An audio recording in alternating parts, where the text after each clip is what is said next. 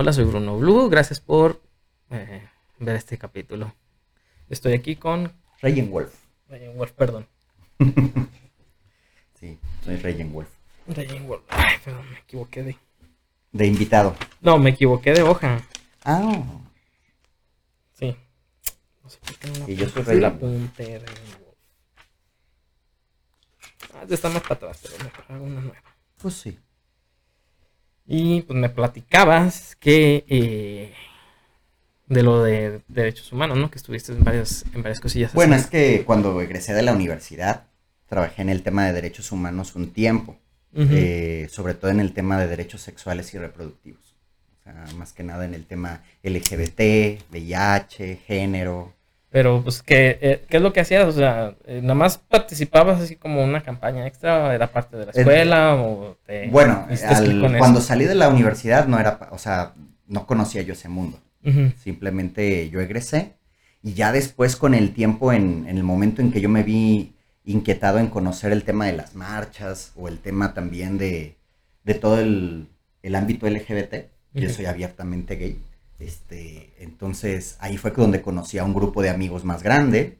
eh, fue como un nuevo mundo para mí porque la universidad pues como que sí es abierto el tema, pero todo el mundo trae su rollo, ¿no? Todo el mundo trae su, su, pues, su grupo social y, y el tema de, de la orientación sexual es un tema de más, muchas veces, ¿no? En las pláticas. Pero, pues a veces en, en su momento hace falta como tener un grupo de amigos con el que te sientas identificado por, por tu, por tu orientación, ¿no? Entonces fue ahí como llegué a conocer a varios amigos y después ahí se me invitó por como egresado a participar en las campañas, que son campañas de, de prevención, con temas así de, de llegar con la gente y darle información, ¿no? Está bien. Eso es muy padre. Otra es como directamente llegar al- a las escuelas. Eso sí, me capacitaron para dar talleres y dar información en escuelas. Y luego otra es, este, pues vaya, hablar del tema abiertamente, ¿no? En, en- en lugares de espacio público. Y aparte es ahorita como un tabú. Bueno, todavía sigue siendo como medio tabú, ¿no? El tema. Sí, sí, sí, todavía sigue siendo un, un tabú porque mu- muchos jóvenes, incluso jóvenes actuales de secundario, de prepa, siguen teniendo muchas eh, nubes o lagunas de información en cuanto a lo que es este el autocuidado. Y no nada más el autocuidado, sino también el tema de la, de la afectividad y la asertividad en, en- en el tema de la sexualidad, ¿no? Oh, pues ahí si me lo permites, la Ujú. neta sí me gustaría mucho hablar de ese tema, de esos temas en general. Claro. porque no son, eh, bueno, aunque son bastante ya públicos y son este, pues de carácter general que los puedes googlear en internet, pero el aquí el detalle está que es difícil llegar a saber que existen temas como este, ¿no? O sea, dependiendo de tu- del entorno donde te desarrolles, no en todos los entornos se habla de lo mismo, no en todos los entornos se tienen las mismas preocupaciones. Entonces, Claro. llegar a tocar estos temas se me hace como que sería muy bueno, ¿eh? Sí, sobre todo al público que te diriges, Bruno. O sea, muchos jóvenes piensan que el, el tema de la sexualidad es tal cual la práctica o la vivencia de, en, interacción con, con la persona, pero también es lo que tú sientes, lo que tú vas desarrollando en, en ideas, en sentimientos, y, y eso va también, pues vaya cuidando tu, tu conducta, ¿no? Si te, si te pones en riesgos, y no nada más riesgos de enfermedades, ¿no? Porque eso también mucha gente dice, no, pues sexualidad es solamente salud, ETS, VIH, eh, mm, embarazo no planeado, embarazo adolescente, pero no, nada más es eso, es también cómo vas integrando la forma en cómo eh, demuestras el afecto, cómo lo das a entender, eh, cómo conoces tu cuerpo, eh, vaya, y cuál es tu identidad, tu identidad social, porque también todos, eh, y, y no me lo vas a negar en el fandom, ¿no? Todos expresamos una, una identidad psicosexual desde nuestra fursona, ¿no? A ver, para empezar con ese, identidad psicosexual. Definición y pues lo que tú me Pues explicabas. bueno, una definición así de libro no te lo voy a tener, pero... Ah, pero así de la que, pues la que tú puedes entender, la que tú das a conocer, pues es, es, es importante, yo digo, que verlo de esta forma, porque dice, yo lo conozco de esta forma, eh, estamos aquí en Guadalajara, Ujú. bueno, la zona metropolitana de Guadalajara, Jalisco en general, Sí. este, tenemos ciertos contextos que son muy comunes, por lo menos aquí en la parte de la capital, Entonces, empecemos con esta parte, ¿no? Bueno, mira, como yo lo entiendo, eh, es la identidad que tú vas conformando, vas construyendo en medida de las de tu historia, ¿no? Ya sea por las experiencias sexuales y afectivas, sociales que van, que van relacionando la construcción de tu identidad de género, ¿no? Entonces, por ejemplo, es bien complejo este tema y súper largo, pero lo que puedo eh, decir en, en, unas cuantas palabras es que en la medida en que vamos creciendo en nuestra adolescencia, vamos incorporando ciertos roles o estereotipos de género, pero también ciertas conductas y ciertos modelos. Como por ejemplo conductas de... Como mm. ¿Cuál podríamos decir que es la más eh, riesgosa? Porque hay varias eh, conductas riesgosas en el sentido de, por ejemplo, de tu autocuidado. Por ejemplo, podría ser este simplemente el, el bueno, yo creo que la más riesgosa y la que más se veo evidencialmente es el querer complacer más o agradar al otro en vez de tener en cuenta a ti mismo. ¿Qué es lo que quieres? ¿Qué es lo que buscas? ¿Qué es lo que te gusta? ¿Sí? O sea, es realmente lo que hay que tener más presente, ¿no? Porque si tú estás con la intención de, e, e, en el ámbito social, como te vayas desarrollando y vas conociendo gente, vas conociendo amigos, eh, personas con las que llegas a tener cierta afectividad o cierta intimidad o, cierta, o cierto vínculo cercano y, no está primero tu, autoconcepto. Sí, mi, yo, mi, yo primero, yo primero. primero y lo que yo quiero y lo que a mí me gusta y lo que, y lo que yo quiero lograr y hasta dónde está mi, mi marco de respeto. Porque pues, hay quienes dicen, no, es que yo quiero hacer esto contigo, yo quiero este, hablar de esto contigo, quiero tener estas, estas acciones contigo. Hablando en un ámbito muy vivo, ¿no? Sí. Pero pero si no tienes tú primeramente qué es lo que quieres y qué es lo que buscas, pues entonces vas a estar como complaciendo o, o agradando sin tener en cuenta lo que, lo, que tú quieres lograr. Pero también es algo complejo, ¿no? Siendo muy, muy adolescente no tienes idea. Y es el autorreconocimiento, ¿no? Y, por eso mismo también eh, se vale, ¿no? Que ciertos jóvenes dicen, ah, pues, ay, es que ya, le, ya probé esto, ya intenté esto, ya pero no me gustó. O, tal vez sí me gustó, pero de esta manera. O con ciertas personas. O nada más en ciertos contextos. O, con cierta, en ciertas circunstancias, ¿no? Te digo que es un tema muy largo, pero la intención es que el joven también diga, vaya midiendo como sus riesgos. ¿Y eh, cómo los mide, para empezar? O sea, ¿cómo determinar dónde empieza, digamos, lo común, dónde empieza ya el riesgo? No sé, ¿cómo saber en cuáles son los rangos? Para estos temas. Rangos, pues, o formas de medir el riesgo, ¿no? Sí, eso es lo que creo yo que es más difícil, porque es por percepción, pero... Bueno, es que hay formas de indicadores de riesgo, podrían ser este, desde una, eh, vaya, uno que se maneja mucho y quizás es muy trillado, es que llegas a tener, este, en, el tema ya de sexualidad, este, aterrizando, pues, este, una, una infección, ¿no? O una enfermedad, ¿no? ya sea por virus, bacteria, hongo, eh, parásito también. O sea, son como los cuatro agentes que se pueden contemplar en, en, el tema de la salud sexual. Pero también el riesgo no nada más es en ese tema tan técnico, que ese ya la Secretaría de Salud y diferentes organizaciones ya lo, ya lo hablan mucho. Sí, ya lo abordamos. Llegamos que hasta en la educación pública, más bien dicho en la educación general, ya, ya en general, ¿no? Y aún así, no todos los profesores en la educación pública o privada este, realmente lo, tocan, ¿no? O sea, con, un sentido de que lo tocan de una manera informativa, sí. pero lo, importante es que los chicos sepan evaluar el riesgo, y eso es lo que, a, lo que va tu pregunta, ¿no? O sea, en qué momento, eh, en una situación tal, cuando voy a tener ciertas prácticas que pueden ser improvisadas o planeadas, yo me estoy enfrentando a un, a, una situación de riesgo, ¿no? Sí, por ejemplo, eh, bueno, como digamos línea base, pues es el uso del condón, ¿no? Es el, digamos, lo es lo más difundido. Ajá, es lo principal, lo más fácil de entender y lo que es como decirlo estándar, ¿no? Otras prácticas que se deban de conocer. Conocer para la seguridad. Bueno, es que sí, como tú dices, el estándar es el preservativo, condón. Eh, se han difundido otros eh, mecanismos de, de protección, como son el condón femenino, el cuadro de látex, ¿verdad? Los dedales, que son como condoncitos que te puedes poner en los dedos.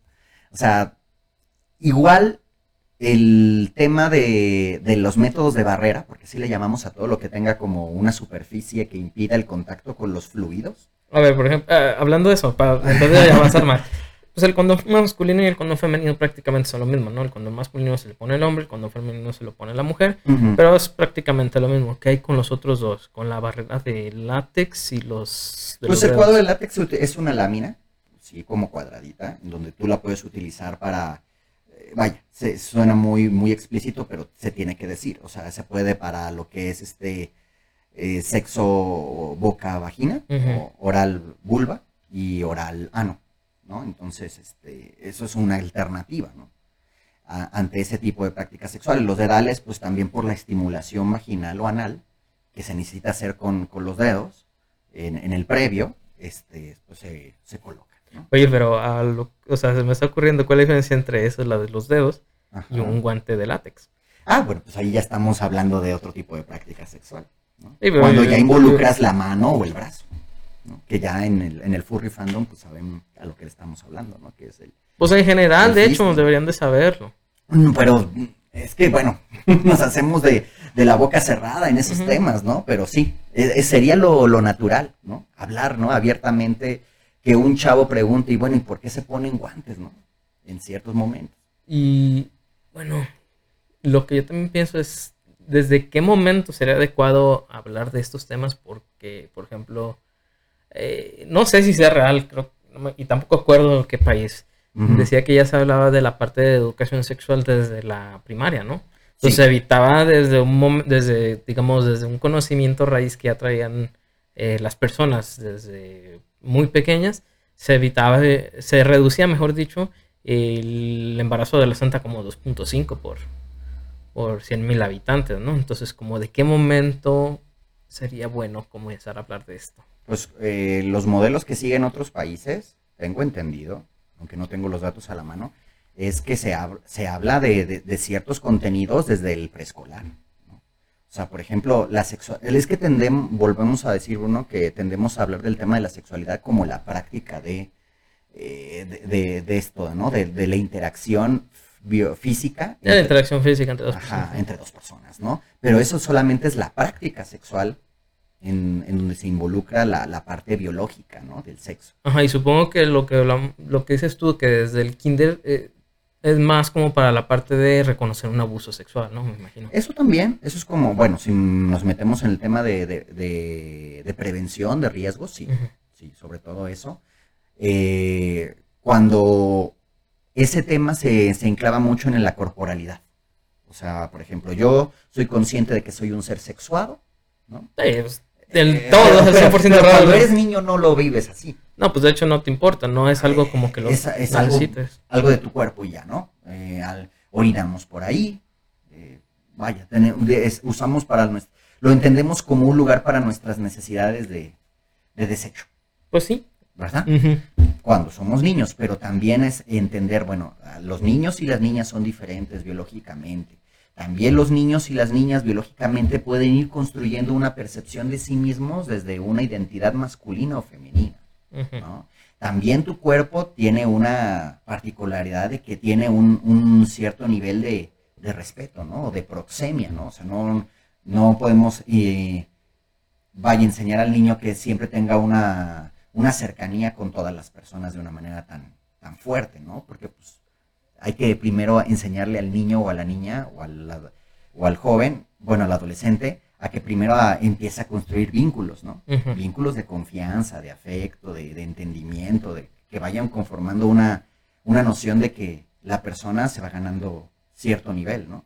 Sí, pues digamos, este, algo de autoconocimiento, ¿no? De empezar a formar tu propio carácter, ahí es donde entra, donde comienza, mejor dicho. Sí. Y entonces los primeros temas de la educación básica pudieran ser, este, percepción de sí mismo, del sexo biológico, de la identidad de género de cada muchacho o, niño, o muchacha, y también sobre todo, este, sí, las formas de autocuidado, ¿no? Que serían desde prevención de abuso, pero también este, higiene personal. Ah, eso sí es importante. Yo creo que supongo que sería la más importante de todas, ¿no? Por la parte de que pues la salud es lo más importante, después siguen casi todos los temas, ¿no? Claro. Pero sí hay varios temas que En lo general, se, hace muchos años se le dedicó a la familia a ese tipo de temas. ¿no? Si, tu, si tu papá o tu mamá te hablaban de tu higiene personal en, en el tema sexual, pues qué padre, ¿no? Sí, pues, y si eh, no, pues no, y, si, y, y te las ingeniabas, ¿no? En mi caso sí, pero no era como que era exclusivamente de la parte sexual, sino que era una parte de la higiene Personal. completa, personal de alguien, ¿no? Así es. Pero es, es algo que a veces en, en algunas familias no se toca bien, ¿no? O no se instruye bien. Entonces luego por eso también hay, no precisamente hay infecciones por, por abuso, de sino por falta de higiene. Y ya la parte de. Bueno, de autoconocimiento, que sería bueno seguir continuar con esta parte. Bueno, es que el, el te- fíjate, el tema de autoconocimiento es muy amplio porque ya nos estamos metiendo en el tema del desarrollo humano. Ujú. O sea, y, y, bueno, yo una vez, te puedo contar así como experiencia, tomé un, ta- un taller, bueno, una serie de tres talleres, en donde una asociación civil aquí de Guadalajara este, tenía un programa de, pre- de, redu- de prevención del VIH-Sida y de, los, y, de, y de la discriminación por, por homofobia con jóvenes. Y estaba bien interesante porque su programa era de tres, de tres talleres en tres fines de semana. Y entonces era irte de retiro, por así decir, de retiro, pero como un, un fin de semana, un hotel, en donde en ese hotel se daban talleres y, y dinámicas para, para hacer autorreflexión. Y autodescubrimiento de, de, de tu propia concepción de género, de, de- tu corporalidad, de cómo es este, cómo tú entiendes el placer, desde dónde lo dimensionas, eh, vaya, qué es lo que, qué es lo que tú quieres al nivel afectivo. Y bueno, va- va- eh, fue un taller muy padre, fueron tres talleres muy padres y la idea es como que tú salgas como más consciente del, del joven que quieres ser, ¿no? Autopercepción, mayor Sí. autopercepción. Ok. Pero bueno, ese es también algo que no todos los jóvenes tienen el, pues, la oportunidad de hacer. No, mira, sobre todo en un país en vías de desarrollo, ¿no? Es más complejo. Sí. Y sobre la parte de afecto, ahora sí, esta ya creo que es más compleja. Sí, igual ahí ya, yo no soy psicólogo, pero lo que tengo entendido es que el- el- el- la forma del afecto es muy diversa. Tú puedes expresar afecto de muchas maneras, ¿no? O sea, desde las palabras, desde cómo te comunicas, de cómo te diriges con la persona, en- también en los detalles, están las muestras de afecto, están en las acciones que tú haces frente a la persona o los favores que le haces a una persona, o, o incluso hasta la empatía misma, ¿no? La escucha que puedes tener frente a una persona es una forma de demostrar tu afecto o aprecio a esa persona. Y en esta parte del tema de lo que decías, de eh, no de los talleres, más bien dicho, de los cursos esos que te dieron, Ujú. ¿qué enseñaban en esta parte de afecto? Ah, Bueno, ya sea unos años, estoy hablando que cuando ya egresé de la universidad, ¿Hace cuánto? ya eh, 2006, Ah, ya tienes como que son eh, 15 años, ¿no? sí, ¿Dijiste 2006 o 16? Sí, 2006. ¿no? 2006, sí, Ah, yo ya son soy, 15 años. ya estoy, ya tengo tiempo de que egresé, yo tengo 38, ¿Mm? entonces, cuando yo egresé de la universidad tenía ya 23 años y estuve 8 años en el tema de, de derechos humanos, sexualidad, VIH todo este tema, ¿no? ¿En ¿Cuánto tiempo estuviste en, esos, en esa parte de derechos humanos? 8 años, o sea, de los 24, 23, 24 y 8 años. Mm, y todo de 33, 32 me retiré. y todo fue siempre eh, a la parte de, pues la parte, eh, ¿cómo se llama? Sexual, de incorporar a la, a la comunidad LGBT. en- Pues por una parte sí, parte. pero es que también la, la comunidad LGBT es una población de riesgo. O sea, es un, no, no porque tengas que tenerle miedo, sino es una población que está más vulnerable. A ver, ¿por qué siempre es más vulnerable? Porque es como un tema de que no es tan Y por eso los proyectos o el financiamiento van para ahí, porque es una población clave, por los indicadores estadísticos. A ver, ¿cuáles indicadores? Pues Porque la los- neta sí eh, es bien pues. Si tú revisas en, en, en el en el Cuesida, pero también en el en el Cuesida es de Jalisco, pero en el en el Conacida y Cencida, que son las páginas oficiales al nivel nacional. A ver, ¿cómo se escribe para empezar? Porque sí es importante que se Eh. Cencida y Conacida. Así como se escuchan, ¿verdad? Ajá, Cencida y Conacida. Esos son como los referentes para poder este, leer las estadísticas al nivel nacional. Y el organismo internacional, déjame, ya hace años que no toco el tema, este, ahorita se me viene a la mente, pero también hay un organismo desde las Naciones Unidas que también maneja la información. También sería, bueno, también me interesa en la parte de este, ¿cómo fue la evolución desde aquel momento donde ingresaste a, pues terminando tu carrera, ¿no? Que entraste a esta parte de, de derechos humanos. ¿Cómo fue la evolución? Porque estamos hablando de que probablemente alguno del público, alguien del público que tenemos, apenas estaban apenas había nacido o todavía no nacía, ¿no? O apenas tenía como cuatro años. Pues digo, yo tenía 20, digo, 23 años cuando egresé de la universidad y era el 2006. Entonces, este, ¿cómo fue? Pues mm, yo no me lo esperaba meterme en ese tema. Yo egresé como licenciado en ciencias de la educación y mi meta era más que nada meterme en los grupos de comunidades indígenas y rurales. En la educación popular y en el campo me ha fascinado. O sea, ese es un proyecto que yo hice cosas en la universidad. Pero ya después, como yo tenía la inquietud personal de, encontrar un grupo de jóvenes gay, en donde yo pudiera conocer un poquito más del ambiente, para, para, el apropiamiento de lo que es ser gay, porque pues mm, a veces en la universidad y con los amigos, pues tienes cierta información, pero no, no conoces el ambiente. Como no, y aparte era, era más restringida la información en aquellos momentos, ¿no? Estamos hablando de quién... A ver, momentos importantes que sucedieron en eso como para ubicarnos históricamente, ah, porque lo de las Torres Gemelas fue en 2011. 11, antes de las Torres Gemelas. Mm, mm. No, no fue en, fue en 2001. No, 2001, perdón, 2001, 2011 es otra cosa. Ah, 2001. No, entonces ya había pasado lo de las Torres Gemelas. Sí. Estábamos todavía con... Era gobierno de PAN, ¿no? Sí, era gobierno panista. Entonces era gobierno panista. Sí, de los ah, ya, me contextualizaste otra vez. Sí, saca contexto. Ajá, este, bueno, para los que quieren ubicarse en el ámbito espacial, temporal, eh, sí, mi primer marcha, cuando yo acompañé a uno, a un ex, en el 2007, eh, estaba el gobierno de, de este del gobernador panista, creo que era, si no me equivoco, era, eh, era Emilio. Si no me equivoco, era Emilio. pero lo que pasa es, sí era Emilio porque estaba muy en contexto también y muy eh, el vínculo con el cardenal este eh, Ramírez Acuña. ¿Sí era el cardenal Ramírez Acuña? No recuerdo bien, pero... pero mira, digo, ya hace mucho de, estamos como escarbando el cajón, pero ese cardenal era muy homofóbico y muy machista. y aparte, o sea, nada más como para complementar un poquito la el contexto histórico, todavía no empezaba la guerra contra el narco. En no, todavía no, empezaba. No, estamos, ahorita estamos más en, la televisión viendo más violencia por, este, por esta situación que a pero también no, no, no estemos tan lejos, o sea, lo que es la violencia de género o los crímenes por feminicidio están al tope. Pues y, mucho de lo que las líderes este, de género o líderes feministas tenemos, estamos en común acuerdo con, el, con la lucha por, la discriminación por homofobia, es este que la, misma la misma causa es este los estereotipos tan marcados de género, ¿no? El machismo. y eso que está cambiando, se está reduciendo. La gente ya está pero la homofobia y la violencia de género vienen de ahí, de la misma raíz.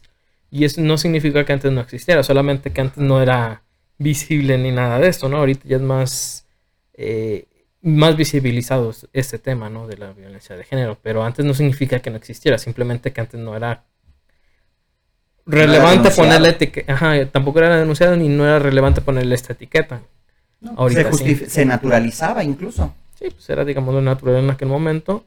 Eh, pues empezó a cambiar ¿no? el tiempo desde, qué momento. ¿Y cómo viste que cambió el contexto desde que entraste así? Mira, pues es que ya ahorita, digo, yo, yo conocí el medio juvenil a mi, momento, cuando salí de la universidad y en el ámbito de, pues sí, de los jóvenes gay o jóvenes LGBT, este, todavía con muchos sesgos, ¿no? O sea, de no saber si, si te violentan por homofobia, a dónde ir, a quién acudir, eh, de qué manera te pueden respetar tus derechos, eh, si, quién te puede informar más sobre, sobre cómo, si, si, si te sucede algo en tu vida sexual. Entonces, y todavía está muy, muy carente porque las organizaciones civiles no todo el mundo las conoce.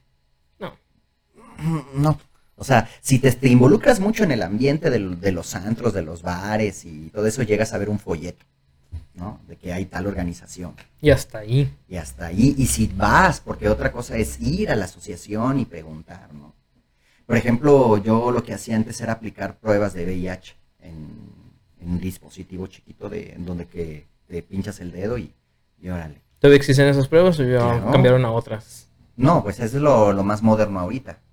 Que yo, que yo tengo entendido lo más moderno, aplicarse la prueba con, con una gotita, es un dispositivo pequeño en donde se leen los anticuerpos relacionados a la respuesta del virus. ¿Y dónde, ahorita dónde es? ¿Dónde se puede dónde adquirir? adquirir esa, esa prueba solamente es para uso gratuito porque la compran eh, el gobierno federal para que se utilice con personas de, de población clave. Y todavía hay, porque ya ves que ha habido escasez Sí, de, de sí. Bueno, cuando yo, me salí del, del tema en el 2014.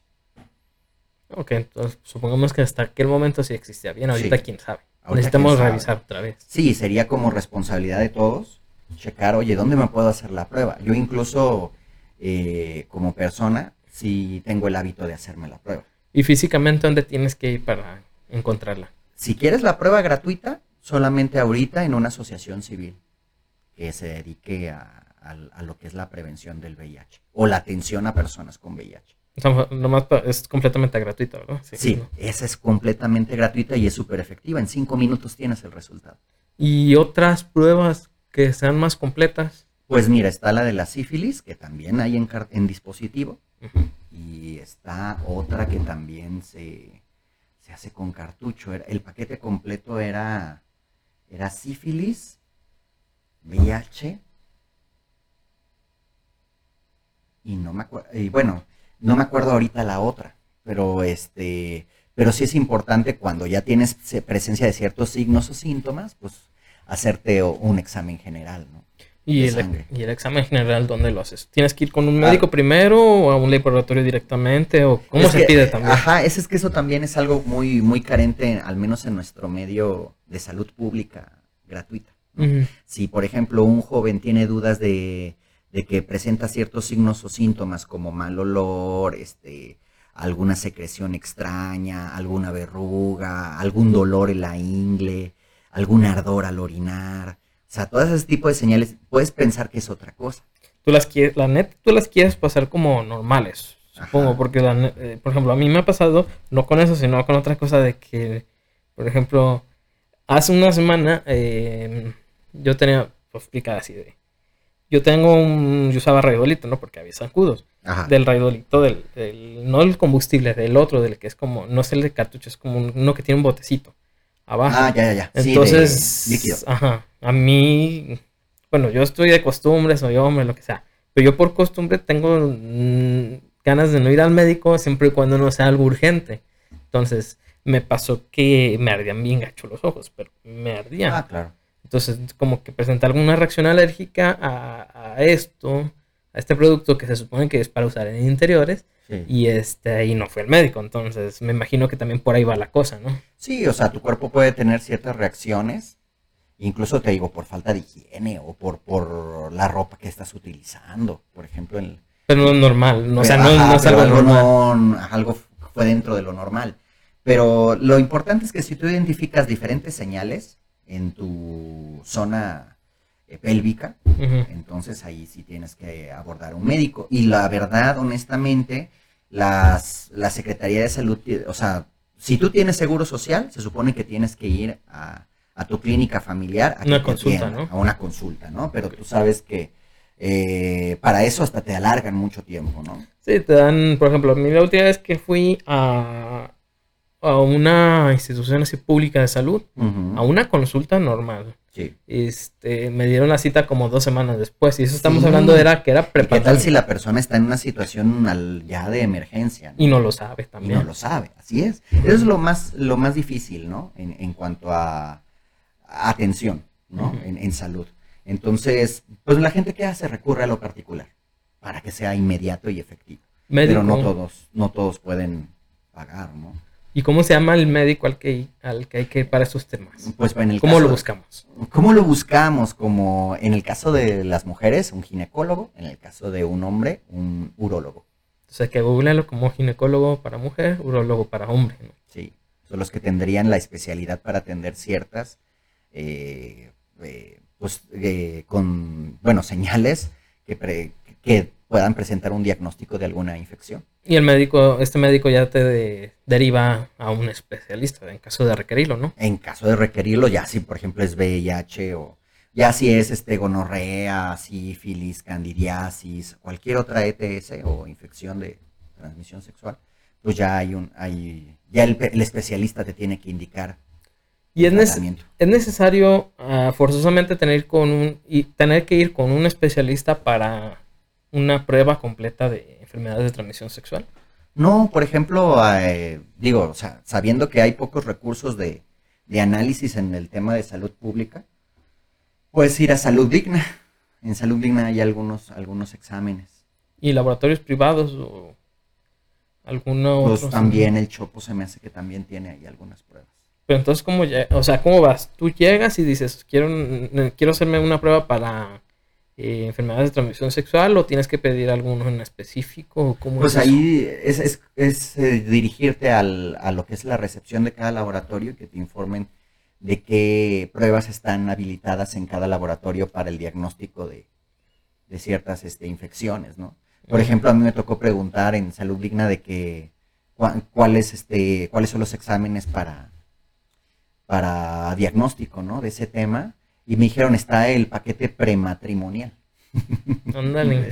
Ajá, así le llaman, paquete prematrimonio. Y este, y tiene que ver con eso, ¿no? Si hay VIH, si hay papiloma humano, si hay este alguna infección urinaria. Ahorita me acordaste, eh, cuando estuve pues en la primaria, creo que en la primaria, en la secundaria, no, se me que sí fue en primaria y secundaria, cuando se hacían las campañas de vacunación, eh, había vacuna para lo que es la hepatitis y creo que mm. comenzaba el de papiloma o algo así. Sí, lo que pasa es que, y de hecho yo leí al respecto del tema del papiloma. El papiloma es un virus que, que eh, está, está en la población. O sea, mm, casi, casi el... No, no, recuerdo exactamente, pero es creo que del 80, el 80% de los hombres somos portadores de VPH. Pues es inactivo, ¿no? El virus en ese momento. Exactamente. Entonces, e, el virus es como tener la gripa, casi casi el VPH. Pero en la vacuna del VPH que, ayuda a ciertos este, tipos de virus, esa vacuna ayuda a que, por ejemplo, no se presenten síntomas agresivos del virus.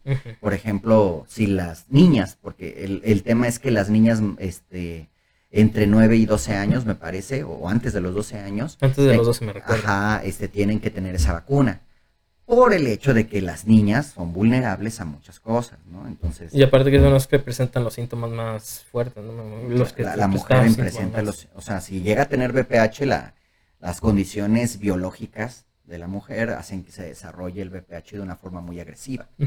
Entonces, pero también en el hombre puede suceder. Casos muy raros, casos muy contados, pero sí. aquí el chiste es cortar la transmisión de las enfermedades. Así es. ¿Y qué otros temas tocabas ahí en derechos humanos? Ah, temas de derechos humanos, pues eh, era sobre todo el, tema de la prevención de la discriminación por homofobia, ¿no? O sea, como ir a, ir a informando a la gente de que, pues, la homosexualidad es algo tan natural, la bisexualidad también, ¿no? Y, las diferentes variantes de, de, vaya, de, de conductas sexuales, ¿no? Este, son, son, son parte de la diversidad de la humanidad, ¿no? Y que hay que respetar mientras, eh, no sé, en nuestro momento no transgredan el marco eh, legal, ¿verdad? Pues siempre estás en un, en un, en un marco de, mm, de acción libre, ¿no? Por así decirlo, ¿no? O sea, la, misma sociedad te va enmarcando pues, lo, lo, que está dentro de, la, dentro de lo legal, dentro de lo moral, y bueno, en mi caso, yo pienso personalmente que la atribución a la homofobia es al no conocer a las personas, no, no conocer diversidad. Más bien dicho, no conocer otras personas que realmente lo son. O tal vez sí los conocen, pero no es como obvio eh, que pertenecen a ciertos grupos. En tu caso personal, ¿a qué se lo podrías atribuir? De lo que hayas visto. Bueno, es que la homofobia tiene muchas causas, pero el, el tema es que hacemos al hacemos un bueno el, tema más tradicional es que hacemos una expectativa de lo que la, persona por su sexo puede ser ¿no? ejemplo ejemplo si eres hombre ah pues vas a tener eh, pareja o una relación de pareja estable con una mujer y aparte los roles, ¿no? ajá, y los roles de hombre y de mujer muy establecidos y que vas a conformar familia. O sea, eso en los, voy a irme a los 70 era la, era la base, ¿no? de, muchas personas. ¿Y ahorita? Y ahorita no, o sea, el tema de la familia es muy diversa, o sea, puede ser eh, el tema de que ya muchos no quieren tener eh, más que una relación de pareja, así dos personas y a lo mejor un perro, una mascota. Los perrijos.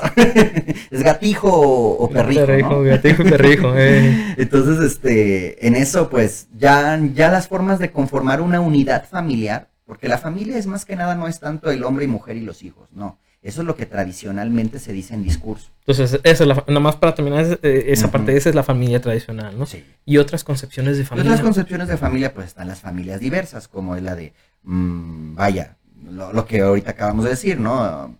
Pareja heterosexual, pero con mascotas. Pues, Perrijos, gatijos. Ajá. Pareja homosexual, hombre, hombre, mujer, mujer, pero también están las mascotas, están los hijos también. Ah, en el caso de las del mismo sexo, puede ser adoptivos o inseminados artificialmente, que también eso se ha logrado. Eh, adopciones, eh, en el sentido de que también otros tipos de familia no son las que tengan que haber un parentesco o una o, una o un vínculo de, de salud de perdón de, de reproducción no o sea por ejemplo está la mamá soltera verdad el hijo y la abuela. Eso también es una forma de familia no la idea es que el, la unidad familiar o, o cada casa o cada cada hogar tiene su propia conformación o estructura. Y aparte los comportamientos, aprendizajes, enseñanzas y conocimientos, ¿no? Claro. Por ejemplo, si tú vives con varios roomies en tu en una casa, vamos a poner un ejemplo del, de ahorita, ¿no? Que muchos amigos jóvenes en, el furry fandom lo que hacen para ya salir en su periodo de independencia, cuando acaba la universidad. Claro, de todos modos. Es, eh, conforman una unidad. Por ejemplo, yo tengo ahí amigos que que de repente rentan cuartos en una sola casa y este y conforman tienen que conformar una unidad familiar no una unidad social para poder hacer todo lo que son pues vaya los deberes las acciones para que ese hogar funcione. Y también establecer ciertas reglas ciertas ciertas este acuerdos sí, también um, bueno eso también ha cambiado no de acuerdo al tiempo. Hace 30 años, pues eso era muy definido, ¿no? O sea, el hombre hace, va a trabajar, la mujer cuida la casa, a los niños, ah, los niños se dedican a eso. Entonces, hace 20 años, estamos hablando de 2000 por allá, eso es, empezó a cambiar, ¿no? Aquí en México, tal vez en otros países del primer mundo, o más bien dicho, en cualquier otro país, eh, sea diferente. Y esto ha evolucionado, ¿no? Hace 10 años ya los roles era de que era más fácil de que la mujer pudiera encontrar un trabajo, ya era más, más bien dicho, ya era más común, ¿no? Que la mujer pudiera encontrar un trabajo, este, los hijos a la guardería, eh, cuando estaban pequeños. Después de eso se turnaban los padres, ¿no? Ahorita ya ha cambiado bastante, como dices tú, o sea, está muy compuesta de diferentes formas, lo que es el concepto de la familia. Y ahorita muchos jóvenes no están con la idea de que se salen de su casa y quieren formar familia. Y ahorita ya está la siguiente evolución. Familia en el sentido de, de, hijos, ¿no? Y ahorita la, pues, la evolución es esa, ¿no? De que ya prácticamente es no tener hijos, sí, pero tu calidad de vida, tenerla superior, ¿no? Entonces es el concepto. Al menos cubrir tus necesidades básicas, ¿no? Que muchas veces hay familias que se conforman, pero sin cubrir realmente las necesidades de, ellos mismos y de sus hijos, ¿no? En cuanto a familia tradicional, yo veo, eh, digo, a veces siento que ese es un tema que yo he discutido mucho porque si seguimos promoviendo todavía la, la, el discurso de familia tradicional en donde es padre, bueno, hombre, mujer y hijos, y no está el, las condiciones socioeconómicas para ello. A vida digna, en pocas palabras. Ajá, vida digna, entonces vamos a generar más pobreza. ¿sí? Más y más pobreza. Y ahorita, pues, en el tema del furry fandom, yo creo que, con los que son los que nos escuchan, eh, yo creo que lo que hacen muchos furros es buscar su propia familia elegida, ¿no? En su círculo de amistades. Nomás, este, pues estamos también hablando de que ahorita el contexto social es lo que dices tú, para tener una vida digna, ya las necesidades económicas han aumentado, entonces ahorita ya no es tan fácil alcanzar las mismas que Obviamente nuestra vida, nuestra calidad de vida ha aumentado significativamente, es, muy, muy amplio el concepto de calidad de vida, pero ha aumentado, eso es lo que podemos asegurar. Nuestra calidad de vida ha aumentado mucho, tenemos mayor, mayor cantidad de servicios disponibles, tenemos muchos servicios que hace 20 años no teníamos, hace 10 años era muy difícil tenerlos. Por ejemplo, hace 10 años tener teléfono siendo eh, niño era muy difícil. Ahorita ya es muy común que un niño tenga teléfono. Personas. Sí, bueno, sí. Y entre otras cosas, entonces se ha reducido, pues, como digamos, ciertos eh, puntos que generaban un gasto, como eran los hijos, que si no tenía, ahorita el concepto es tener la calidad de vida y luego los hijos, si es que se llega a querer tener hijos, ¿no?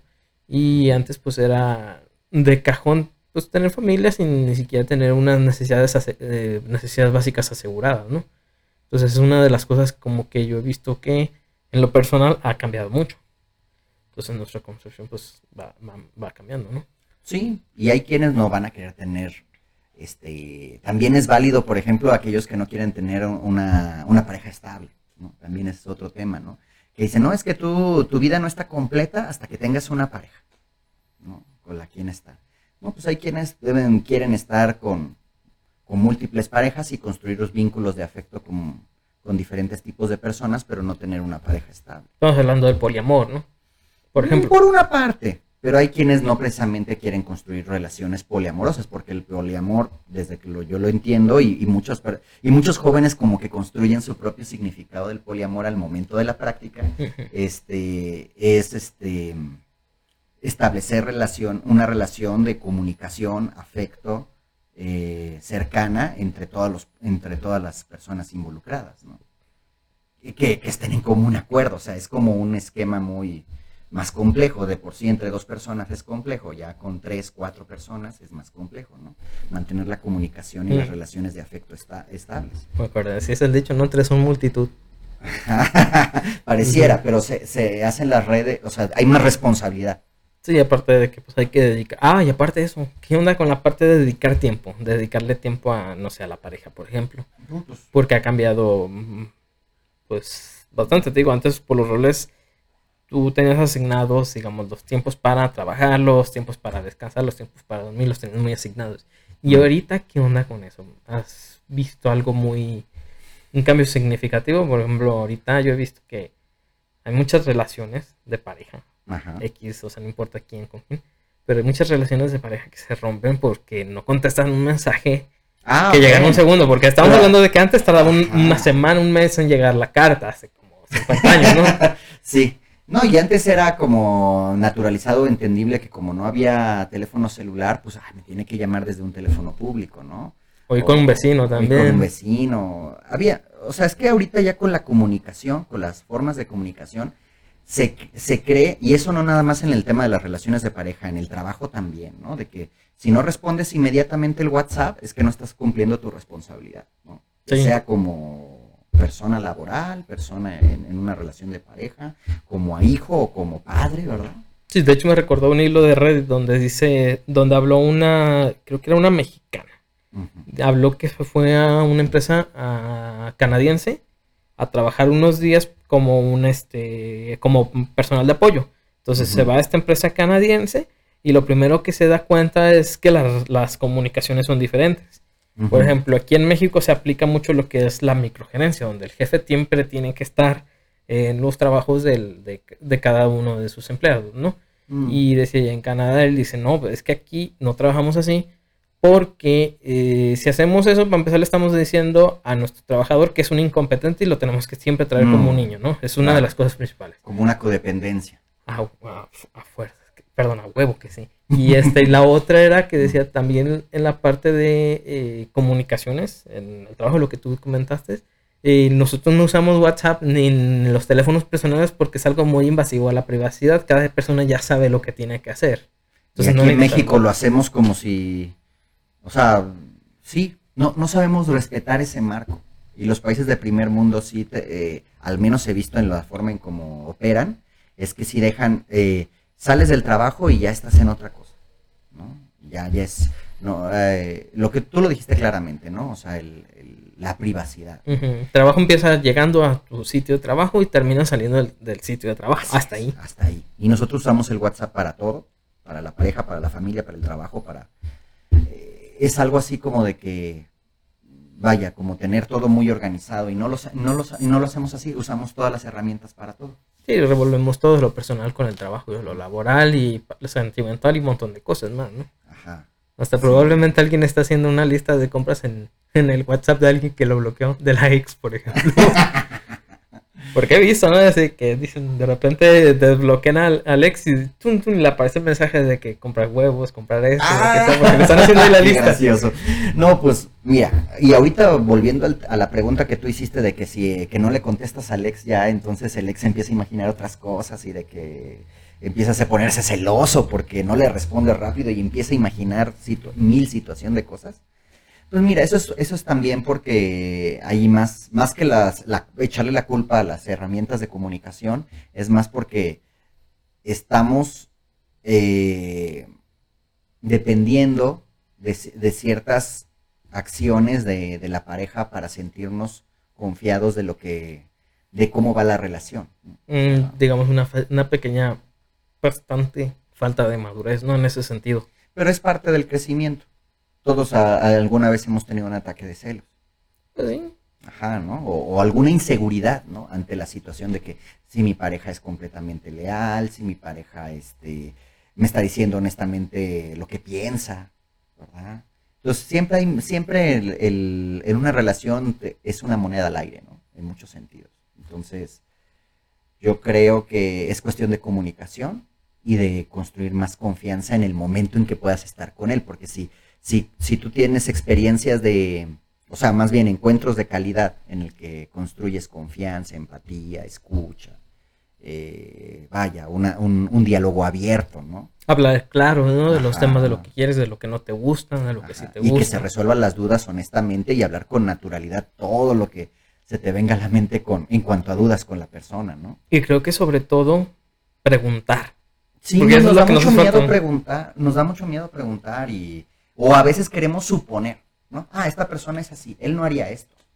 O él no pensaría así. Y vaya sorpresa, que, sí, que hizo las cosas como no te las imaginabas, ¿no? Mm, sustitos, tal vez. Sustitos o impresiones o, ay, no es que no eras lo que creía. O yo creí que ibas a cambiar. Eh, por no preguntar todo, por, y esa parte, yo pienso que esta parte sí es culpa de, de las dos personas. Una, sí, eh, una situación de pareja es una situación de dos. Imagínate con los poliamorosos, ¿no? O sea, este, sería una situación de, de, tres, de cuatro, o sea, es, eh, es, es, la responsabilidad es compartida. Sí, por ejemplo, en una, pareja común, pues la, comunicación es sencilla, solamente es una comunicación de una, persona en una sola línea. Y en un poliamor son tres. Perdón, son seis líneas, porque cada persona tiene dos. Sí. Bueno, tres líneas. Sí, una vez digo, hace también, no, digo, no tengo la información fresca, pero hace mucho tiempo, en el 2008, eh, fui a un encuentro, bueno, en el tema de derechos humanos, fui a un había un encuentro en el tema de, de los grupos alternativos afiliados a la otra campaña del ZLN. Otro tema, totalmente distinto. A ver, ¿qué, son, yo, ¿qué son esos los grupos alternativos? Eh, bueno, es que el ZLN, sabes que es el, de los zapatistas. El ejército zapatista de liberación nacional, ¿no? ¿Todavía existe? Creo que ya no. Sí, pero... existe, pero ya tiene, está de bajo perfil. Mm. O sea, si tú te metes más al, a las comunidades en internet que están afiliadas a todo este movimiento, pues siguen ahí generando información, pero... Ya es muy poquito. Sí, ahorita, ahorita no tiene la... la los reflectores de los medios de comunicación. ¿no? Ni el poder que tenía bajo perfil y, ahí, y muy localmente. Sí, ya es más trabajo local. Así es. Entonces, bueno, digo, ahora en, en ese sentido yo lo que hacía en, en, el, en la Asociación Civil de, de Derechos Humanos, que, que, se, que, se, llama Comité Lésbico y de Occidente, aquí en Guadalajara, eh, el fundador de esa asociación estaba afiliado dentro de los eh, simpatizantes del ZLN. Y pues bueno, yo como parte del equipo de prevención y de difusión de derechos humanos, nos mandaron a mí y a un equipo de compañeros a, a Chiapas. ¿no? A, a, revisar esos temas también. A, a platicarlos, a, abrir foro, ¿no? Uh -huh. Y este, y ahí conocí un grupo de que hablaba del tema del poliamor. Uh, ¿Pero dentro del ZLN o de Chiapas en general? Eh, no, es que lo que pasa es que era un encuentro de diferentes grupos civiles uh -huh. o organizaciones no formalizadas. Pero en sitio, ¿verdad? Y en Chiapas. Eh, ajá, y en, en San Cristóbal de las casas. Y entonces eran que los anarquistas, que los, este, los poliamorosos, que los, bueno, un montón, los que tienen lucha por el tema ecológico, este, diferentes causas sociales. Estamos hablando de 2008, 2000, por allá, ¿verdad? 2008, 2009. Mm.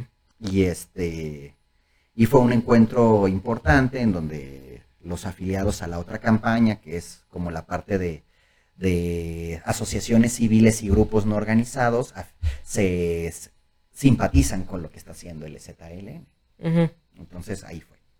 Y bueno, ahí conocí al, al, tema del poliamor ya un poquito más complejo y decían que, que es una forma, ellos lo manejaban como una forma de romper los esquemas tradicionales del capitalismo. O pues podría que lo rompe. sí, porque es que Dicen que el esquema de la familia de la familia hombre y mujer está más bien justificado bajo un esquema capitalista. Sí, por pues, todas las necesidades la... que se generan, ¿no? O sea, es un, es un esquema para la reproducción social de un sistema económico. Y ese es otro tema larguísimo que, que está complejo, ¿no? Y, y que no, no me considero experto, pero, pero dice que el hecho de la construcción de las familias poliamorosas es una forma de romper este esquema y, y de formar un sistema interno, económico de, de, de una familia poliamorosa como un... Eh, con, cubriendo otras necesidades. Pues es que hablando de los, o sea, los contras ya los hablamos, que la comunicación uh -huh. es más difícil, ¿no? Compartir uh -huh. las ideas es más difícil si no se tiene como una estructura clara y sencilla de compartir las ideas. Eso es la parte difícil. Y bueno, entre otras cosas. Y también el afecto. Ajá, y el distribuir toda tu forma de afecto ante todas las personas en la relación poliamorosa. Pero en la parte buena podríamos decir lo que es lo que tú dices, ¿no? La parte, bueno, lo que te comentaron ahí, que era la parte del capital, porque con, digamos, solamente se necesita una casa en una familia poliamorosa, que son al menos tres personas. Uh -huh. En vez de más. una, ajá, en vez de solamente una por cada dos personas, una casa, por ejemplo. Es un sí, o sea, es, es, un sistema económico más compartido, uh -huh. ¿no? Y es una forma de, de enfrentar gastos y necesidades de una manera más este, coordinada, por así decirlo. Pero esa es la inversa a lo que se hacía antes, ¿no? Con las familias grandes, por ejemplo. Uh -huh. eh, esa ya es inversa, porque ahora, digamos, los padres son muchos, los hijos son pocos. Y -huh. antes eran, los padres son poquitos, los hijos son muchos, que era más o menos el mismo tipo de relación. Este, -huh. En cuanto a personas, más que ahora tenemos que, eh, los adultos, pues son, son eh, hablando de esto, son económicamente más productivos que los niños. En ah, ese no, sentido. Sí, no, bueno, antes, se, se, hace 50 años, los, los miembros de una familia, una familia grande, ¿no? todos, todos participaban en la economía de la casa, ¿no? Uh -huh. Trabajando o haciendo algo. Pero pues estamos hablando de hace, como dijiste tú, 50 los 50 años, años 60 años, ¿no? Uh -huh. Y, oye, ¿cuál fue, digamos, de lo más cabrón que te encontraste hablando de estos temas de recursos humanos? De derechos humanos. De, perdón, de derechos humanos. Ah, más como desafiante o qué? O... Sí, más desafiante, así que te haya dicho de, ay, güey, por aquí no, por aquí sí, o esto fue lo más complejo, una... Pues casi todos los temas son muy controversiales. Pero, por ejemplo, algo que ahorita recuerdo que todavía muchos jóvenes lo traen en mente es el tema de la criminalización por transmisión del VIH. Ejemplo. Ejemplo de que si una persona te transmite el virus y, y tú lo puedas acusar como, como, un daño, él me, lo, él me pegó el VIH. Uh -huh.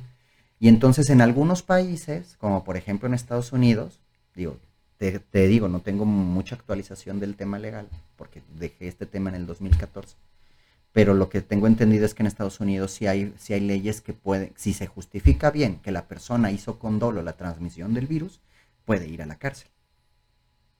En cambio, en, en el marco más, más internacional, se ha luchado más porque no se criminalice el tema de la transmisión del VIH. Pues es que sería difícil. Yo pienso que es en ambos sentidos. Aquí es, el, es, es, complejo en ambos sentidos, de que en ambos sentidos de quién acusa a quién y quién se defiende de quién. Porque, digamos, si estás siempre eh, a favor del defendido, no va a haber forma de criminalizarlo.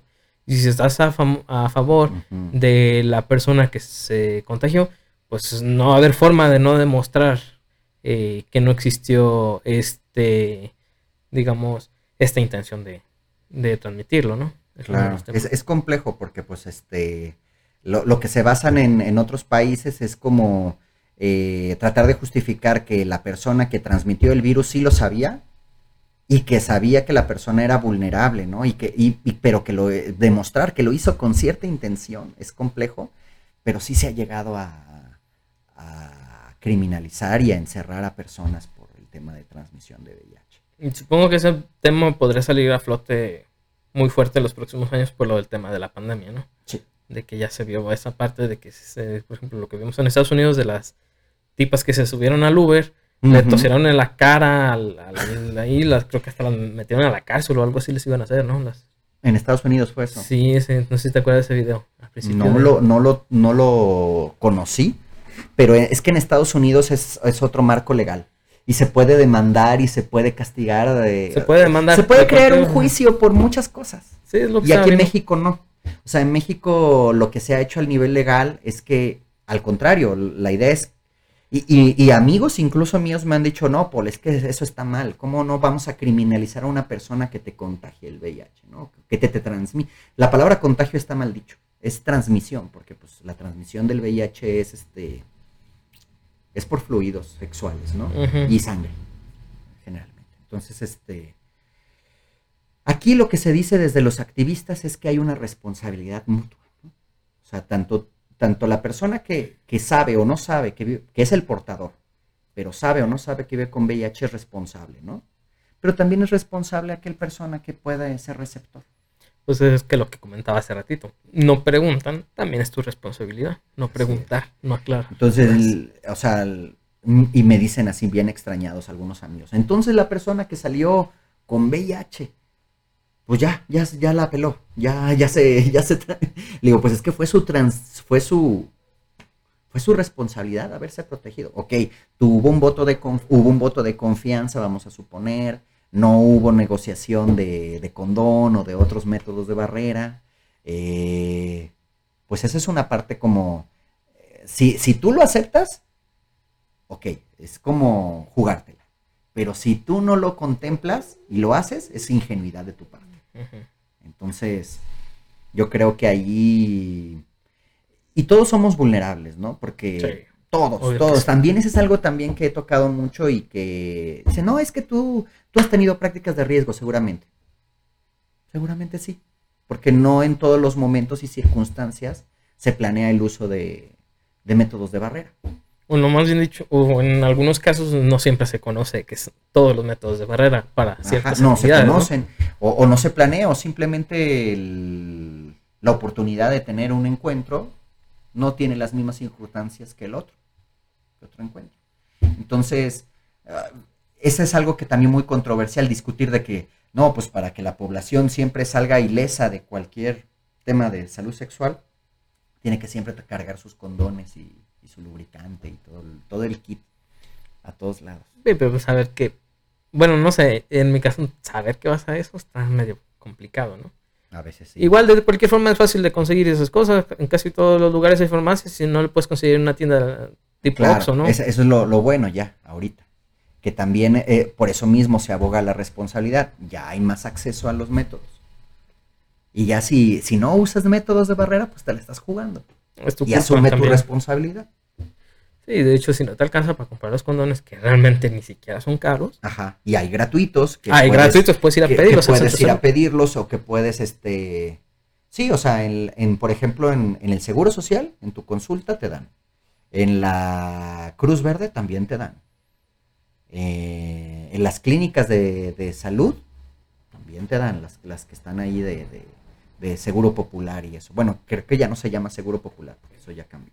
El seguro público, digamos Pero, así. pero la salud pública, las salud clínicas pública. de salud. Y bueno, antes había, cuando yo trabajaba en estos temas de, de prevención, hasta entregábamos en, a los, fuera de los antros paquetes de 50 condones cada chavo que salía. Paquetes grandes. sí, de 50 manches. condones. Este, O sea, se gastaba mucho dinero también en condones, pero pues también era la intención de que no hubiera el pretexto de que no te, no te podías proteger. Pero de todos sí hubo un, un importante impacto en ese sentido, ¿no? En la parte de salud reproductiva. Sí, Cuando empezaron estas campañas hubo un gran impacto, si recuerdo. sí. No, incluso yo estuve en una campaña en la que me gustó mucho en mis últimos años que se llamaba Un, dos, tres por mí. ¿Y de qué mis trataba? favoritas. Y era de, de- de la hacerte la prueba de VIH.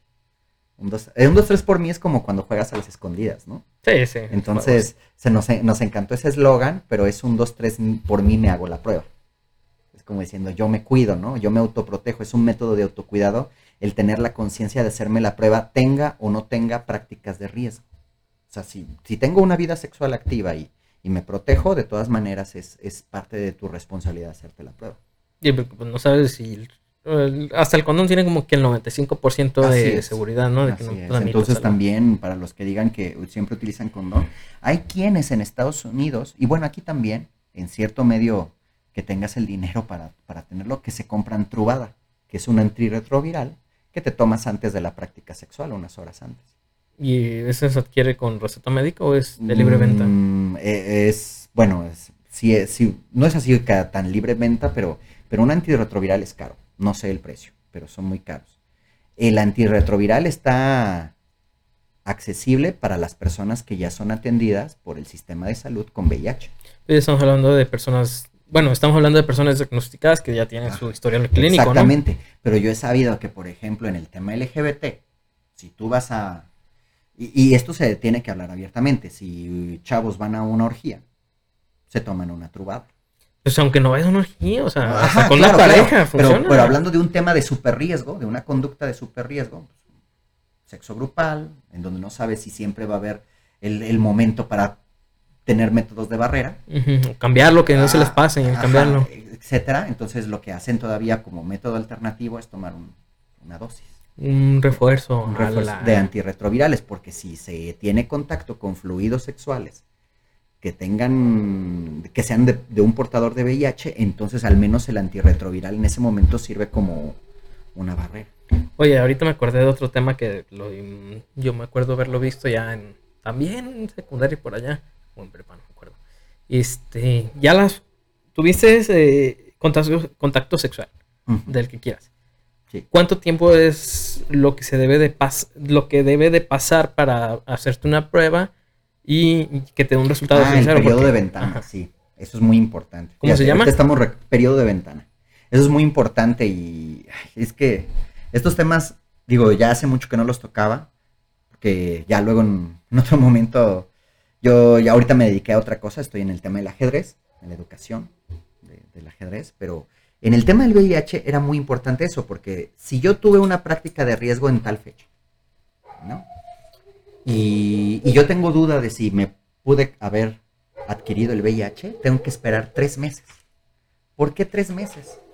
Porque el virus tiene una respuesta específica en tu cuerpo en un periodo. Entonces, para que en una prueba de sangre salga la respuesta de los anticuerpos relacionados al virus, tiene que haber un tiempo, que es de tres meses. Ok. Entonces, tres meses después del contacto sexual. Eh, je- ajá, si tú, quie- si tú tienes la inseguridad de que, ah, es que en esa situación me pude haber expuesto a, a adquirir VIH, entonces se le pide a la persona que venga después de tres meses. Nada más hablando de lo que aparte de, perdón, la- nada más la parte de contacto sexual, porque si estamos hablando de la de, eh, en el caso de las mujeres de embarazo, es recomendable la pastilla del día siguiente, ¿no? Si no recuerdas bien. Ah, bueno, sí, eso ya es para el, el tema de prevención de embarazo no planeado. Ajá, y para el tema de embarazo no planeado es la pastilla del día siguiente, si no recuerdas si tuviste eh, una relación sexual Sin protección. ajá, sin protección o que se rompió el condón. Y después de eso, obviamente la prueba, ¿no? La prueba Sí, esta de, de enfermedades. Sí, puede ser que la de sífilis, que la prueba de para papiloma. Entonces igual hay que ir con un especialista, ¿no? Del ginecólogo. Sí, el, ginecólogo es el que tiene mayor información y, contactos para que se atienda uno rápidamente, ¿no? En el caso de las mujeres. Entonces, sí, o sea, y por ejemplo me ha tocado a mí aplicar pruebas en mi momento, en donde llega la persona y me dice, es que hace una semana tuve una conducta de riesgo. Y digo, bueno, entonces ahorita ya te hice la prueba, pero yo te estoy evaluando de tres meses, de, de, hace, tres, meses, hacia, atrás. Lo que hayas hecho en una semana o en un mes, no va a salir. Hasta dentro de tres meses, en el futuro. Así es. Bueno, pues eso creo que es lo más... de todas las temas que tocamos, después de las de prevención, eh, posterior a la práctica sexual, creo que es el tema más importante, ¿no? Eso. ¿La, prevención? Ajá, de la prueba de Sí, bueno, la, prueba yo, yo creo que algo que es importante concluir, aunque tocamos muchos temas muy, muy abiertamente y, sin profundizar tanto, este, que invito a todos que nos escuchan, este, que, investiguen, ¿verdad? Que tengan la inquietud de, de, explorar más. Eh, sí, la, la, prevención es un elemento básico de autocuidado, de autocuidado. O sea, lo, lo más importante en el desarrollo de la sexualidad de una persona de cualquier persona es que tú tengas conciencia de, tu autocuidado. Y una parte es la salud, otra parte es la, el, desarrollo de tu afectividad, los vínculos afectivos positivos, ¿verdad? No tóxicos, que muchas veces construimos entre amistades y, relaciones de pareja. Y también este, situaciones este, en donde tus círculos sociales no te pongan en vulnerabilidad de violencia, diferentes tipos de violencia. Sí, pues, de todo. Hay que cuidarse. Hay que cuidarse. Entonces, en, todo momento está la conciencia del autocuidado en, muchos aspectos. Entonces, en la parte, en la parte de, la prueba de VIH, hay, o sea, son poquitas las campañas que se hacen para la prueba gratuita. Me gustaría tener aquí la información de algún lugar en donde, donde ahorita estén aplicando la prueba. Yo ahorita podría decir que hay una asociación que sí está muy, muy, muy presente aquí en Guadalajara, que es AIDS Healthcare Foundation que es AHF, en sus siglas en inglés, y, este, y tiene una oficina acá en el centro de Guadalajara. Tú la puedes googlear, AHF, y ahí te dan la prueba de VIH. Ahorita me acordándome de, tocando el VIH, me recordé, más bien dicho, acabo de recordar que aquí en Guadalajara, no sé en qué otros estados del país o, y en qué otros países tampoco recuerdo eso. Más bien dicho, no lo investigué. Aquí en Guadalajara se está haciendo eh, lo que es un ensayo clínico, ya creo que de etapa 3, para una vacuna del VIH. Creo que está en el Hospital General de Guadalajara, perdón, en el Hospital Civil de Guadalajara.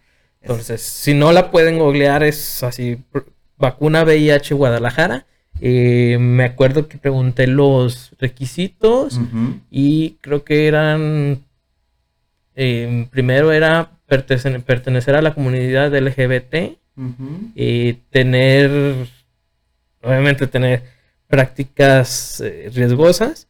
Porque, pues, si una salud sexual activa. Salud sexual con prácticas riesgosas, es lo que comentaban. Una vida y creo, Y creo que tener más de 18 años, creo que eran los tres requisitos que te pedían. Pues muchos para Pero, o sea, sí es bueno porque, o sea, si no funciona, no creo que tengas efectos secundarios. Obviamente ya es una, eh, digamos, esta, creo que esta vacuna tiene como 20 años haciéndose la prueba, que es lo normal para una vacuna tener más o menos 20 años hasta llegar a, etapa 3 antes, que es lo que la producción en masa, a excepción de la, vacuna de coronavirus, que pues, se hizo todo así, rápido.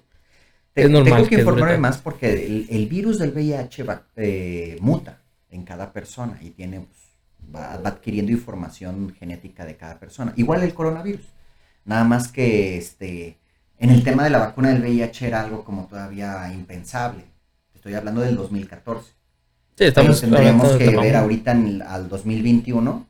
sé, sé que ha habido algunas investigaciones en Europa sobre la vacuna, pero sí invitaría a la gente que nos escuche que investigue bien y si en el Hospital Civil de Guadalajara, que es donde está la unidad de VIH más grande de aquí del estado. Ahí es donde está lo de la vacuna. si, ya se está, si ya se está implementando algo relacionado a una vacuna, pues estaría genial. Son esa etapa, ensayo, perdón, ensayo de etapa 3. Es ya el que se hace con miles de personas. O sea, ya ah, es el ensayo.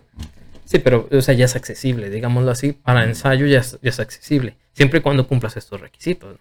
Claro. Pero pues bueno, si alguien gusta, ahí está.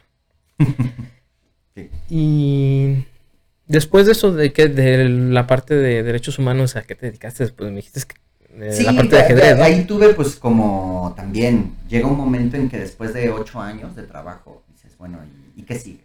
¿A dónde quieres ir? Que es otra también de las preguntas que todos nos tenemos que hacer en la vida, ¿no? Cuando cumplimos un, un cierto ciclo de, de, de tiempo, de estar haciendo una misma causa o, Mismo trabajo, labor. trabajo, que digo, hice muchas cosas distintas en el tema de, de- del- de los derechos humanos y la salud sexual.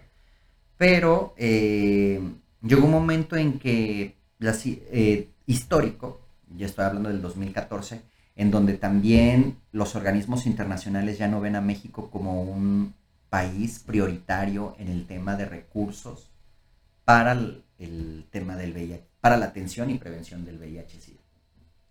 O sea, ya no es una, un país que tenga un problema epidemiológico grave, eh, así se, desde las estadísticas estamos hablando, y que entonces ya los sistemas de salud propios del, de, cada, de ese país, en el caso de México, ya tienen que hacerse cargo de... Es porque ya no es grave, ¿verdad? Es Ajá, porque ya los indicadores nos muestran que ya no es una, eh, una un- bueno, al menos no es una, un gran foco de, de concentración del, del virus, ¿no? Bueno, ahorita no recuerdo bien los términos epidemiológicos, pero este, por ejemplo, hay más incidencia de- del virus en África, por supuesto. Pues todavía. es donde hay menos acceso a Ah, tanto información como para los medios a- físicos, ¿no? Evitar. información y a servicios de salud, de atención. Y también Centroamérica. O sea, Centro, o sea, hay una forma que se llama pandemia generalizada y pandemia concentrada. México tiene una pandemia concentrada en poblaciones clave, personas de la comunidad LGBT en específico. Hombres que tienen sexo con otros hombres, así lo dicen en, en las, en los términos epidemiológicos, HCH. Bueno, eso es lo más común, porque me imagino que sí hay ciertas prácticas sexuales en algunos puntos eh, del país donde también es común, solamente por estar en esa región geográfica, tener ese tipo de epidemia localizada, ¿no? Ajá. En el caso de México, pues este es por, por, por hombres que tienen sexo con hombres, ¿no? Más que nada la trans- donde se detecta más incidencia del virus. Pero en el caso de África, es una pandemia generalizada que afecta a hombres, a mujeres en diferentes situaciones, a niños incluso. Entonces, este, también por la transmisión pre, este, Prenatal, ¿no? prenatal. Sí, sí, lo recuerdo. Sí. Eh, bueno, o sea, han hecho avances maravillosos con antivirales, retrovirales Sí, y todas esas y cosas. ha- en ese caso de y, prevención han- de y han, y han nacido niños libres de VIH. Aunque de mamás mamá- que ya tienen Ajá. virus. Pero pues estamos hablando de casos muy... em, de países que sí tienen acceso a estos a ese tipo de, de, de tratamientos. de tratamientos. Por ejemplo, aquí en Guadalajara hay una organización que está reconocida a nivel nacional, que es el, el Mesón de la Misericordia, así se llama con ese nombre, pero es una asociación civil que sirve como albergue de personas que viven con VIH, aquí en el centro de Guadalajara. Ese es un albergue y clínica. Y lo que hace ese mesón es atender a, a mujeres embarazadas diagnosticadas con VIH, acompañarlas en todo su proceso para apegarse al tratamiento antirretroviral y, y celebran cada vez año con año cada niño que nace sin VIH.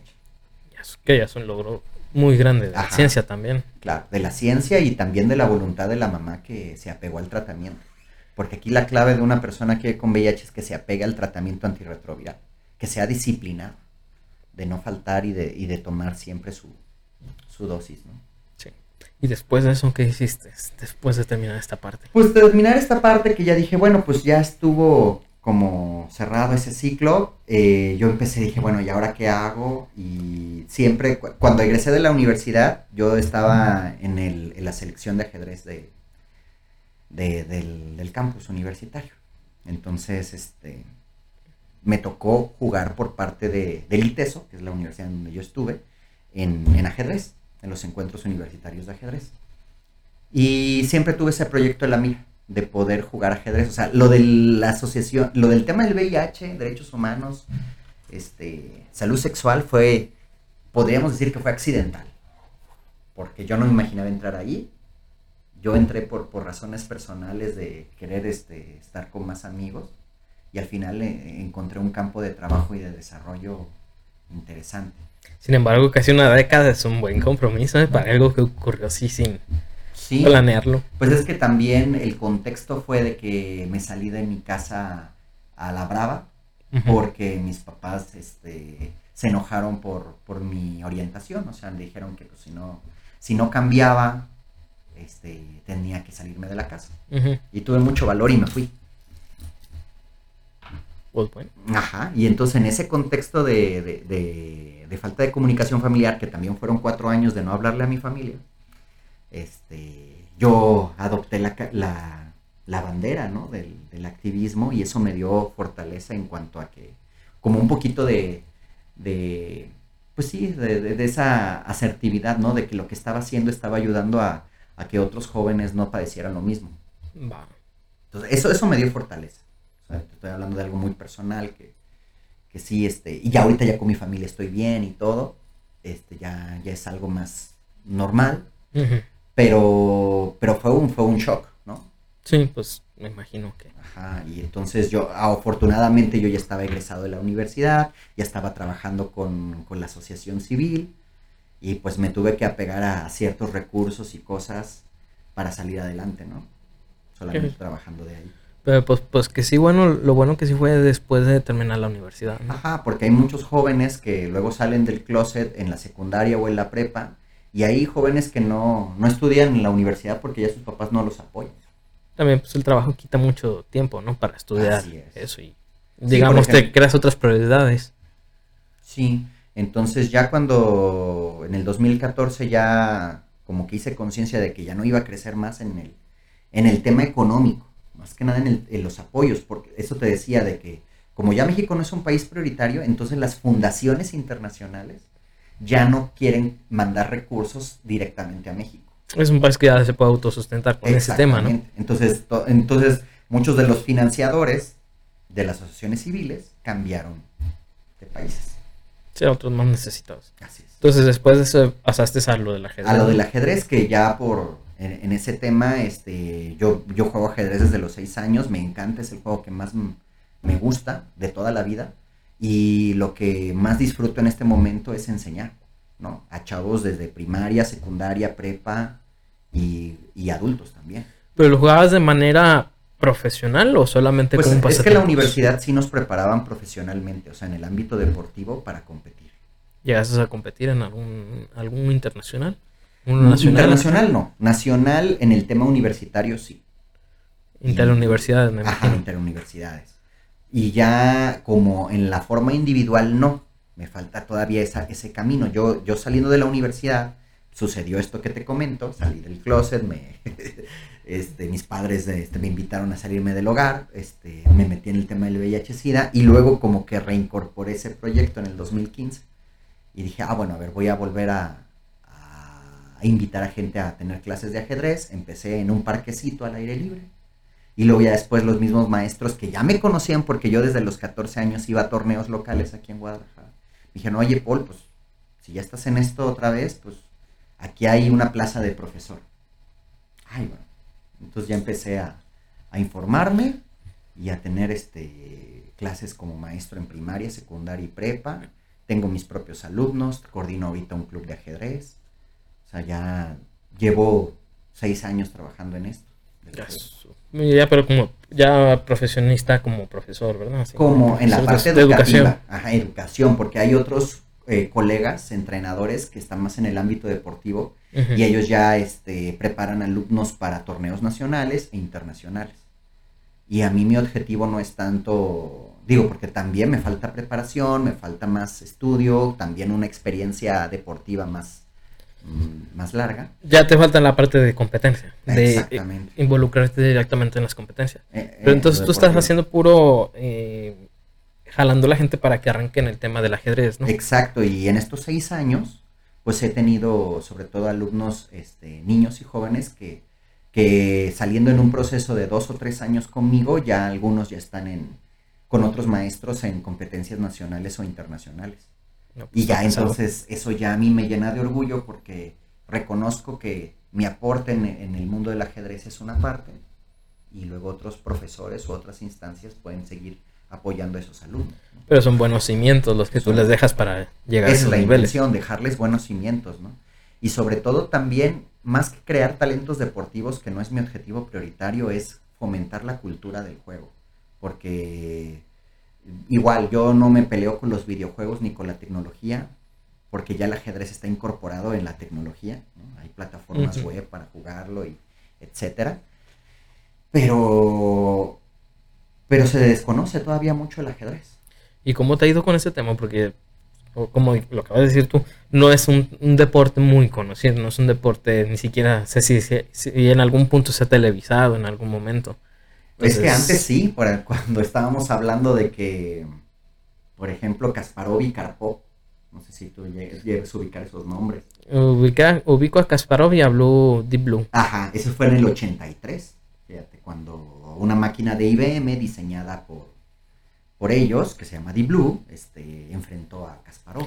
Fue la primera vez en la historia de la humanidad que una máquina le ganó en algo al ser humano. Exacto, al campeón del mundo en ese momento.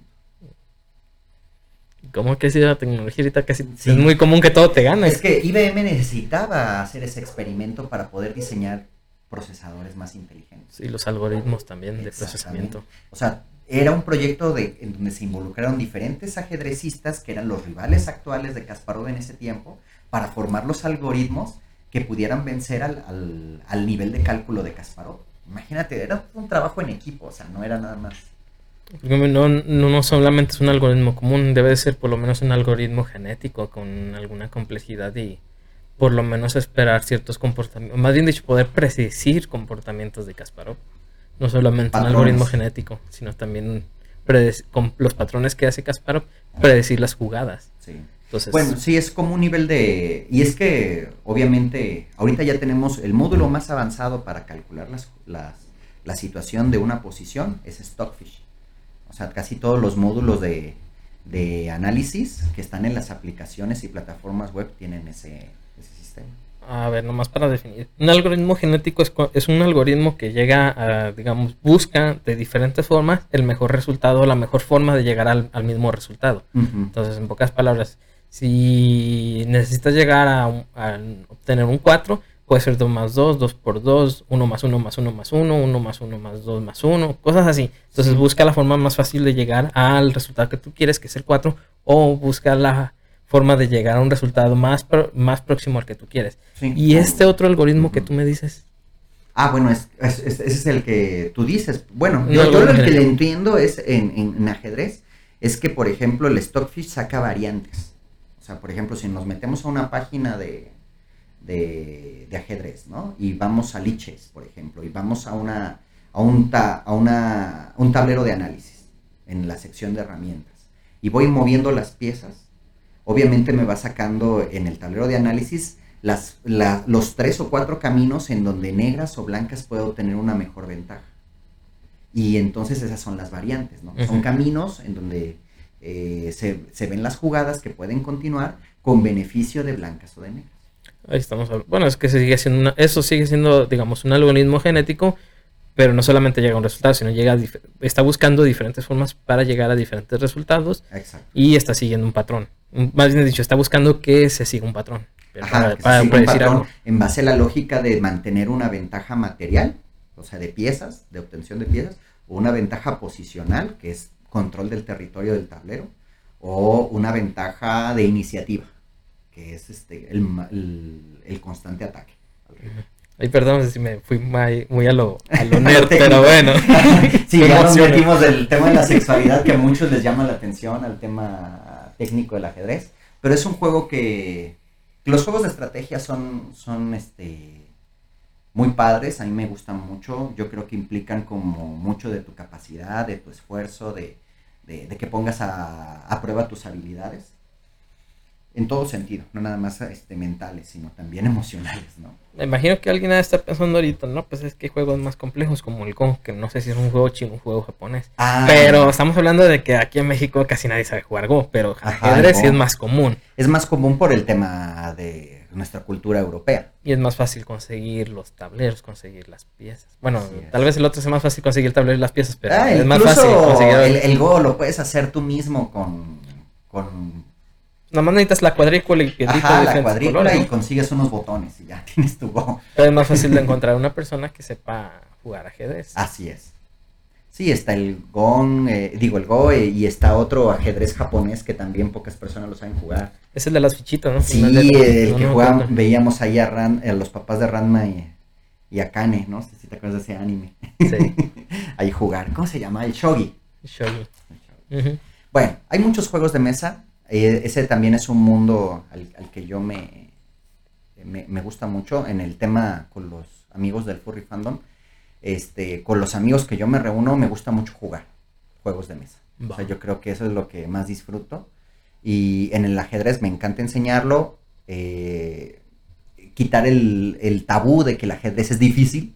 No lo es. Bueno. Simplemente requiere práctica. Nada más es difícil como cualquier cosa nueva, ¿no? O sea, que le empiezas a hallar el chiste. Ajá, si tú quieres aprender una habilidad, lo que necesitas es involucrarte, estudiar, este, ir con alguna persona que te enseñe, o sea, y, conocer gente que también practica el mismo, la misma habilidad o deporte o actividad, y ya, ¿no? O sea, es cuestión de querer, ¿no? Entonces, yo creo que eh, en general nu- nuestra población mexicana debería quitarse ese tabú de que solamente el ajedrez es para cierto perfil de personas, y no.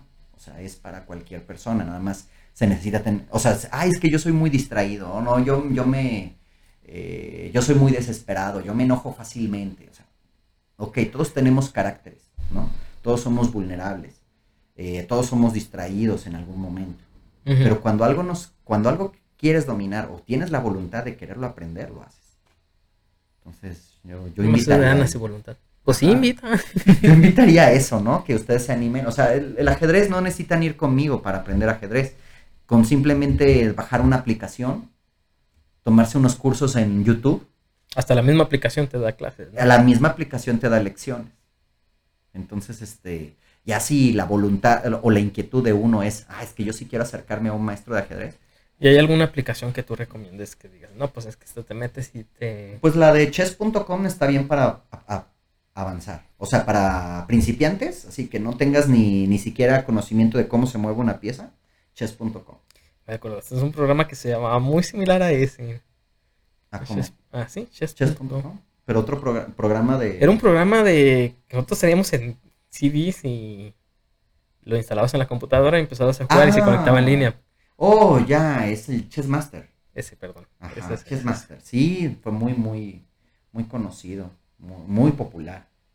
Pero yo, yo, ahorita con estas aplicaciones, está genial. O sea, te metes al chess.com, bajas la aplicación en celular o te metes a la página web, haces tu cuenta con tu correo electrónico Google o Facebook y tomas las lecciones de cómo se mueven las piezas y cómo se juega una partida. Son gratuitas, aprendes lo básico o elemental para jugar y ya después, poco a poco, de manera autodidacta, puede uno ir creciendo.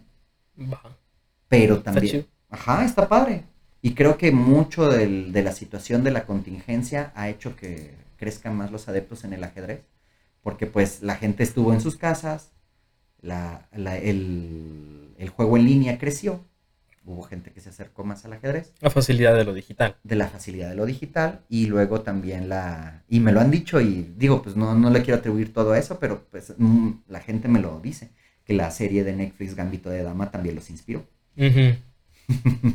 Inspiró tanto a hombres como mujeres. Entonces, este, también ese es un fenómeno muy chido porque en, en ese tiempo, en los años 50, que creo que es donde está la serie recreada, no había mujeres de esa, de, de esa- de ese perfil jugando ajedrez. O sea, es un personaje ficticio, pero está padre. Yo cuando vi el título, me imaginaba a Gambito al, al de los X-Men.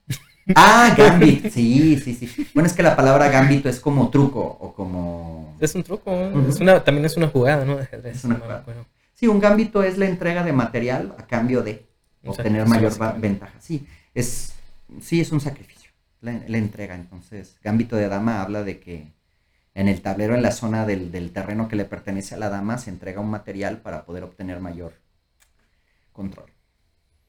Pero pues bueno. Creo que sería todo por hoy, tal vez lo, lo hacemos no, sí, capítulo, pero... platicar. Ah, pues te agradezco, Bruno, por el, el espacio y si hay más, luego en otro momento. No, a ti por venir, pues muchas gracias, eh, la neta. Oye, este, ¿dónde te pueden seguir? ¿Dónde pueden seguir tu trabajo? Pues miren, si, si es del tema del ajedrez, pues simplemente me pueden contactar por Telegram. Bueno, o bueno. Por Facebook, mejor. Por Facebook mejor, ajá.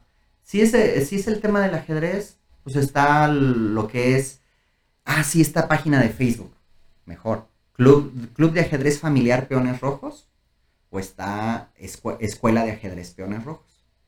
Ahí está en el tema del ajedrez. Entonces ahí te pueden contactar fácilmente. Así es, me pueden escribir ahí y yo les contesto.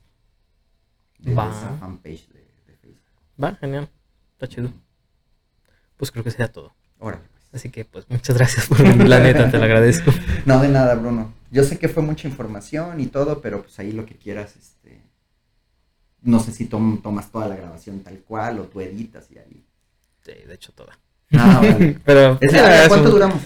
Como 1.34. Una hora. Sí, se me hace buen tiempo. Ok, gracias.